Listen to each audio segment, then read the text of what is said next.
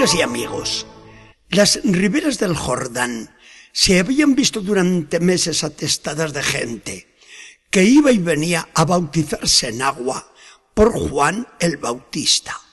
Jesús también se hizo bautizar, aunque Juan ponía toda resistencia. Pero al ver que llegaba otra vez Jesús, se le quedó mirando de hito en hito y dijo a los circunstantes, miren el Cordero de Dios, miren a ese que quita el pecado del mundo. Los discípulos de Juan quedaron extrañados de un hablar semejante y se decían entre ellos, ¿cómo? Este Jesús es el que Isaías llama el siervo de Yahvé.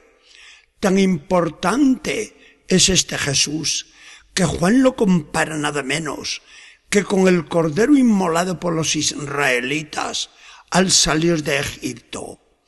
Tanto hace este Jesús por los pecados del pueblo, como el animal del día de la expiación. ¿Quién es este Jesús de quien habla Juan? Pero Juan no se calla y sigue diciendo maravillas de aquel treintañero venido de Nazaret. Yo no lo conocía, pero solo iba diciendo a ustedes, después de mí viene uno que es mucho más que yo y me tiene que pasar adelante.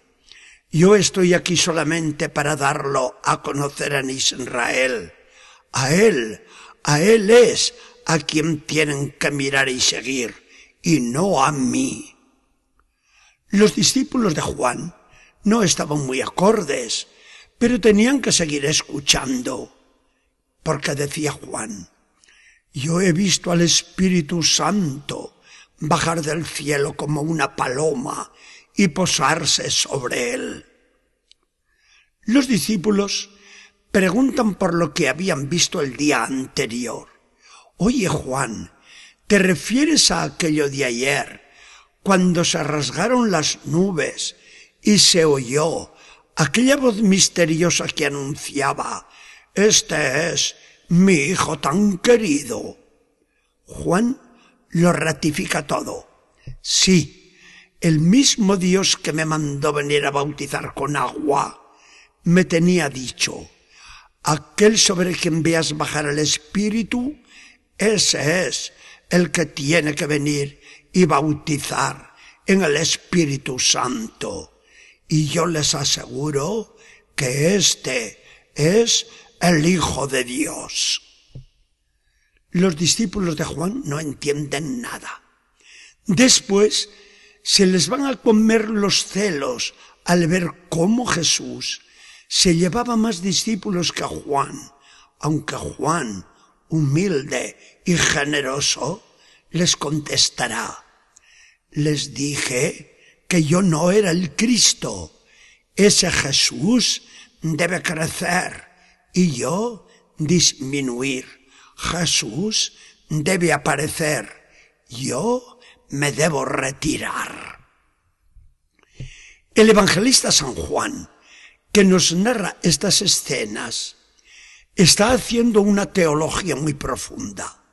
Sabe interpretar las palabras de Juan el Bautista y nos viene a decir a nosotros, Jesús es ese misterioso personaje de quien nos habla el profeta Isaías, que irá obediente hasta la cruz y nos redimirá con su sangre. Jesús es quien va a eliminar el pecado del mundo.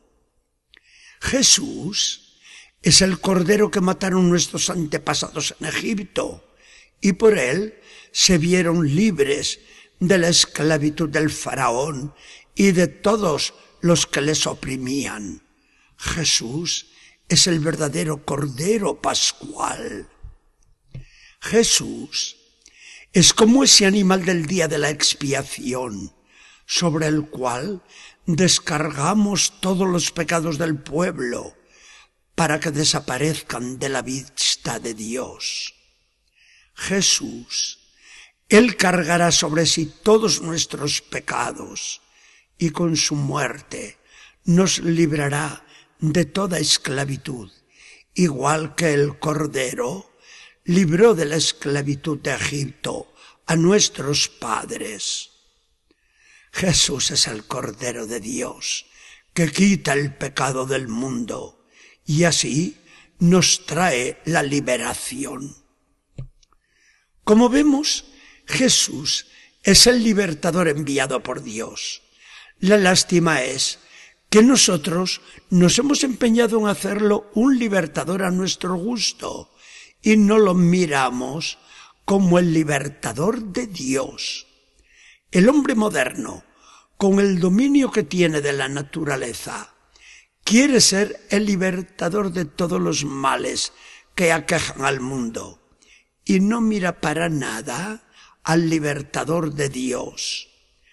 Cuando Dios hablaba de su libertador, se refería a aquel que quitaría el pecado del mundo, al que nos libraría de la esclavitud de Satanás y de la condenación que esperaba al hombre culpable.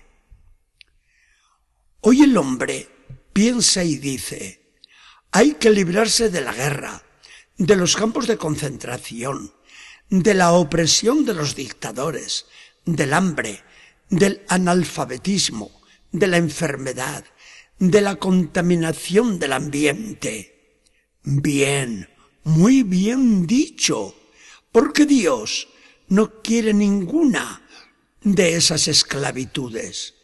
Pero lo malo es que el hombre se apoya solo en sus propias fuerzas y deja de lado el auxilio del Señor. Puro humanismo y falta total de fe.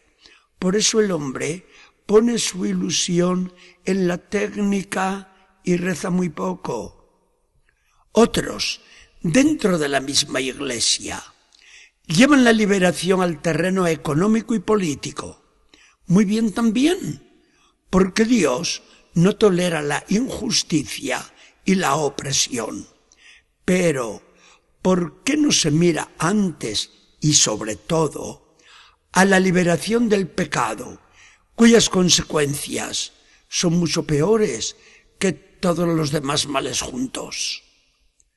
La liberación que nos trae Jesucristo es liberación total.